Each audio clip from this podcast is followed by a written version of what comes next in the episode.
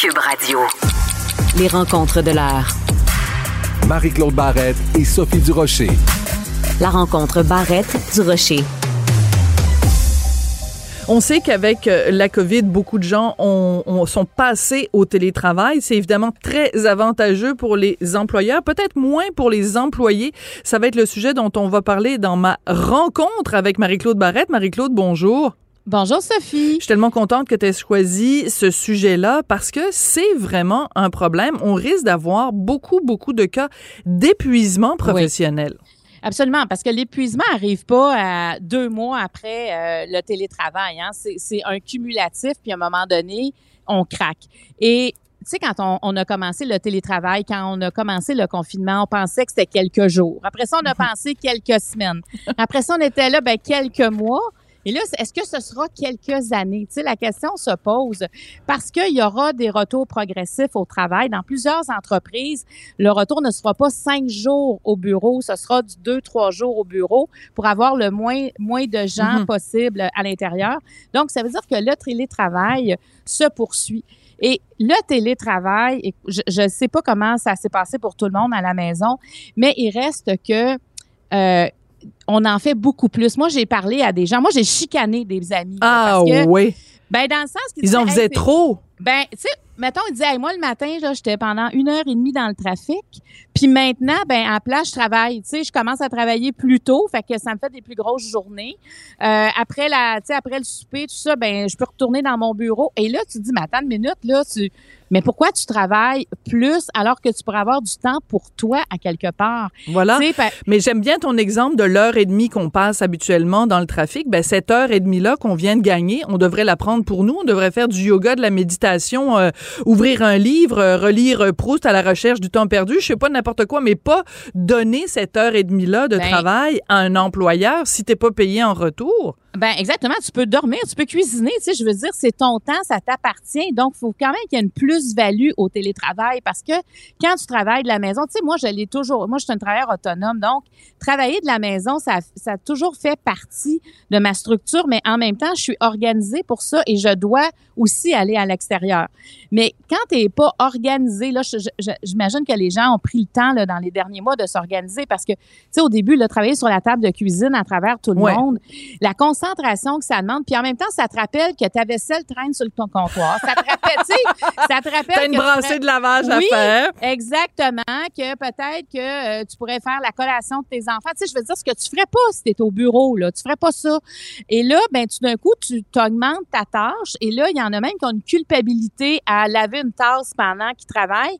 Ça fait que là, ils se rattrapent le soir. Alors, tu sais, c'est difficile d'être zen avec le télétravail, surtout si ton travail se faisait en extérieur, se faisait dans un bureau, peu importe où, et tout d'un coup, ça se fait dans ta maison. On dirait que ça rentre dans ton intimité. Mais tout à fait. Puis ça joue dans ta tête aussi, Marie-Claude. Tu sais, euh, euh, quand les, féministes parlent beaucoup de la charge mentale, le fait que les femmes, plus que les hommes, sont constamment en train de penser à toutes sortes de choses qu'il faut faire, les devoirs, inscrire les enfants à des cours, etc.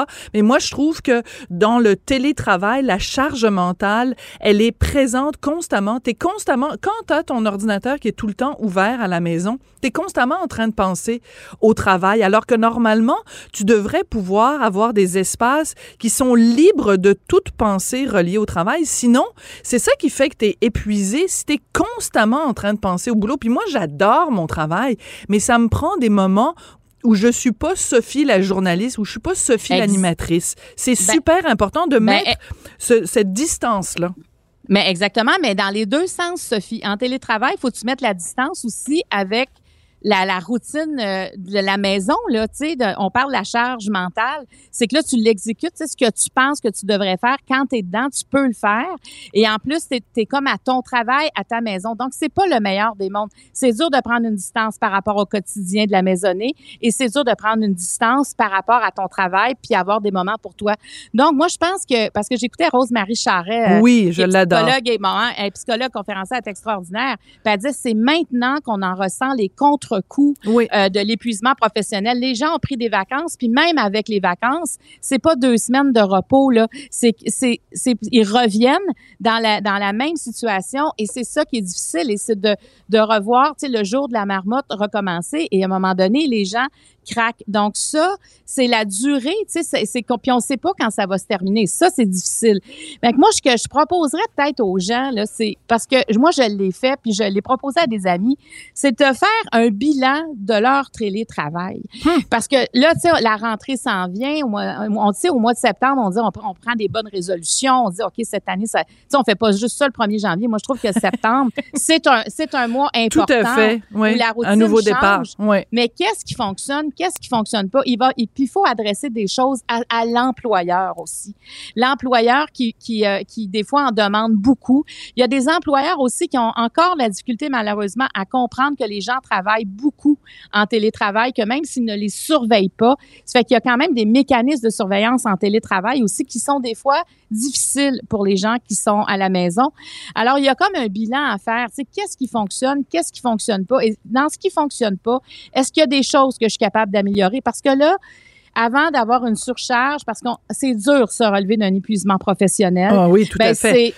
Quand on sent les premiers signes, il faut faire un bilan, il faut comprendre, puis il faut, faut consulter, il faut agir. Absolument. Puis, euh, tu sais, on, on, le sait, la, la pandémie qui n'est pas terminée, malheureusement, a tellement eu d'impact psychologique à tous les niveaux, a eu d'impact psychologique sur les jeunes, sur les vieux, sur les amoureux, sur les gens seuls. Oui. Tu sais, il y a personne qui a été épargné.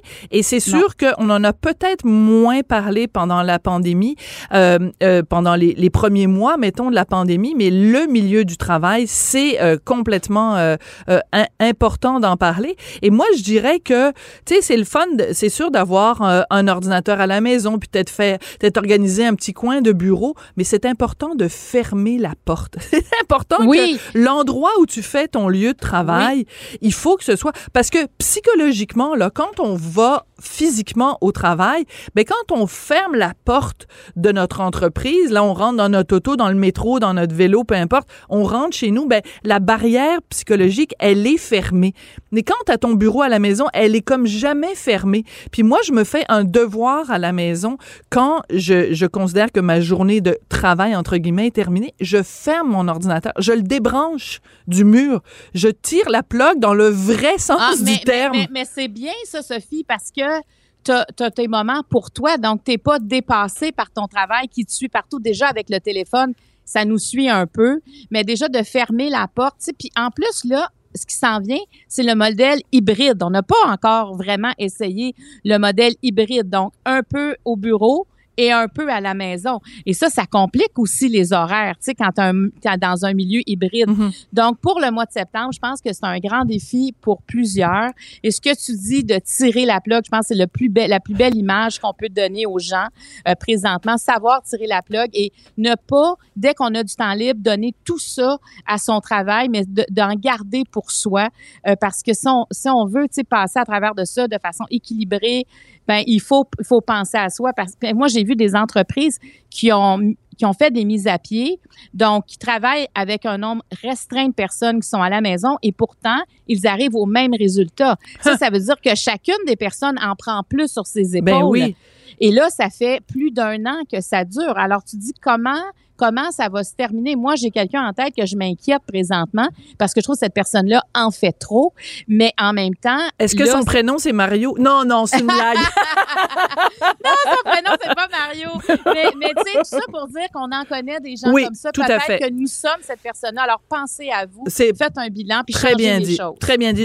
J'aime beaucoup quand tu dis cette personne-là, c'est peut-être nous. Écoute, euh, euh, on, on, parle de nos chums ce matin juste pour taquiner, mais c'est vrai que euh, Richard a écrit une chronique ce matin qui t'a interpellé où il parle du 95 de la nouvelle cible. Oui. Et euh, ce que Richard dit, ben c'est c'est c'est plate parce que c'est comme si tu dis à ton enfant, euh, ben on va aller à la ronde si tu as 75 à ton examen, puis finalement l'enfant arrive avec 75 tu lui dis ben non, ça va être 80 ou 85 C'est un petit peu ce qu'il a fait.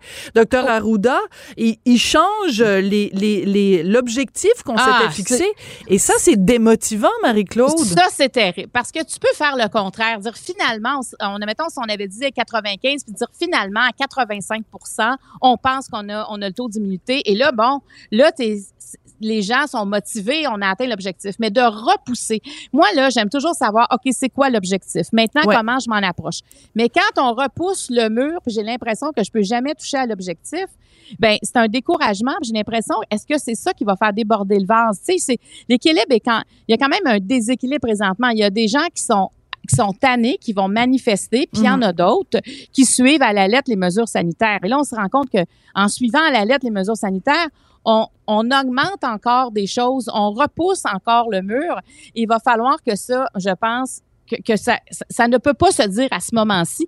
Je trouve que ça manquait vraiment euh, de la part de la santé publique, de M. Arruda, tu sais, de, de finesse, de compréhension aussi de la psychologie humaine à quelque part, euh, parce que on a embarqué dans l'histoire. Je veux dire, la majorité des gens se sont fait vacciner. Mm-hmm. C'est c'est un succès présentement euh, la campagne de vaccination. Tu sais, on, il y a eu beaucoup, il y a beaucoup d'efforts pour aller chercher toutes les, euh, pour cibler tout le monde et ça se poursuit. Mais quand même, on répond bien comme citoyen et ça, faut le reconnaître. Ben oui. Et au lieu de le reconnaître, on nous augmente encore. Alors moi, j'aimerais savoir, ça part d'où le 95% Pourquoi c'est, est-ce que ça va être 100% dans un mois? Tu sais, je trouve qu'on joue avec euh, notre patience. On joue avec nos nerfs. Puis tu vois, hier, euh, notre collègue euh, Philippe Vincent Foisy disait, c'est comme si tu te prépares pour un marathon, puis juste quand tu arrives du, près de la ligne d'arrivée, on dit finalement, c'était pas un marathon, c'était un triathlon.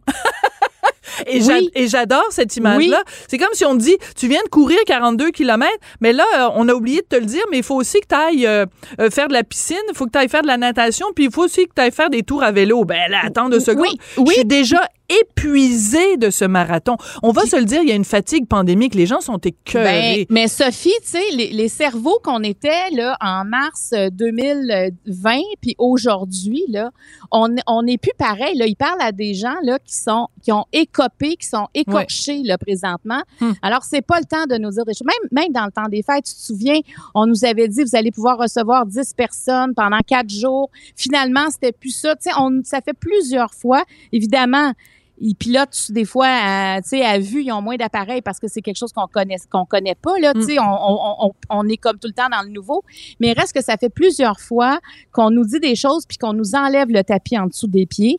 Et je pense qu'à chaque fois, notre impatience augmente. Mais là, celle-là, je me disais, là, c'est assez. Je veux dire, soyez conscient à qui vous parlez. Vous êtes avec des gens que ça fait un an et demi qu'on est dans un état de vigilance, qu'on fait attention, qu'on respecte le 2 mètres, qu'on met le masque. On est s'est fait vacciner une fois, deux fois et peut-être on se fera vacciner une troisième fois. Euh, ben on fait ce qu'il y a à faire. Alors là, ça, ça serait intéressant d'arrêter de changer euh, parce que moi, j'ai pas compris la justification. Non, ça n'a pas été clair. Et moi, je trouve qu'il y a quelque chose depuis le début. Euh, François Legault a été très bon. François Legault, je trouve que la façon dont il parle aux Québécois, quand il euh, quand il s'adressait à nous, tu sais, les fameuses rencontres de, de 13 heures, il avait trouvé le ton, il avait trouvé les mots, il avait trouvé la, la, la manière de venir nous chercher comme si on faisait partie de la même équipe. Puis c'est important de maintenir ce lien-là avec, avec les Québécois parce que c'est la, la, psychologie du groupe, la psychologie d'un peuple. Mais tu sais, lui, pour être un vrai leader, il faut qu'il sache comment nous parler. Et là, je trouve que euh, Dr Arruda, c'est c'est moins clair, hein? c'est moins, euh, il y a moins de psychologie de groupe. Oui, c'est plus autoritaire. Et là, on, on, ne peut pas endurer ça parce que le danger là, ultime, c'est que les gens adhèrent moins plus qu'on augmente, plus qu'on change, plus il y aura des gens qui vont abandonner, qui vont moins adhérer. Et puis c'est pas ça qu'on veut. On veut au contraire adhérer davantage pour qu'on se protège les uns les autres, pour qu'on on arrive à notre liberté le plus vite possible. Mais pour ça, faut savoir à qui tu parles et comment nous parler. Et mm-hmm. là, je trouve que c'est j'avais l'impression que c'est plus un papa qui me donnait comme un ordre sans me dire euh, mais pourquoi? Et, le pourquoi, là, il est pourquoi de 75 à 95 C'est pour ça que l'article de Richard euh, Martineau ce matin, euh, je me disais, c'est exactement ce que je me disais. Puis je disais, faut, faut en parler. Il faut, faut aussi qu'on soit conscient de ça, qu'il y a un danger à travers tout ça. Et le danger aussi, au-delà de la fatigue pandémique, au-delà du manque d'adhésion, parce que les gens risquent de dire, ah bon, ben c'est comme ça, moi j'arrête de, de, de jouer dans votre jeu, c'est que ça donne des munitions aux oppositions. Ça donne des, des, munitions aux gens qui disent, ah, c'est une dictature, puis ces gens-là, ils improvisent leurs affaires sur le coin d'une table, puis tout ça.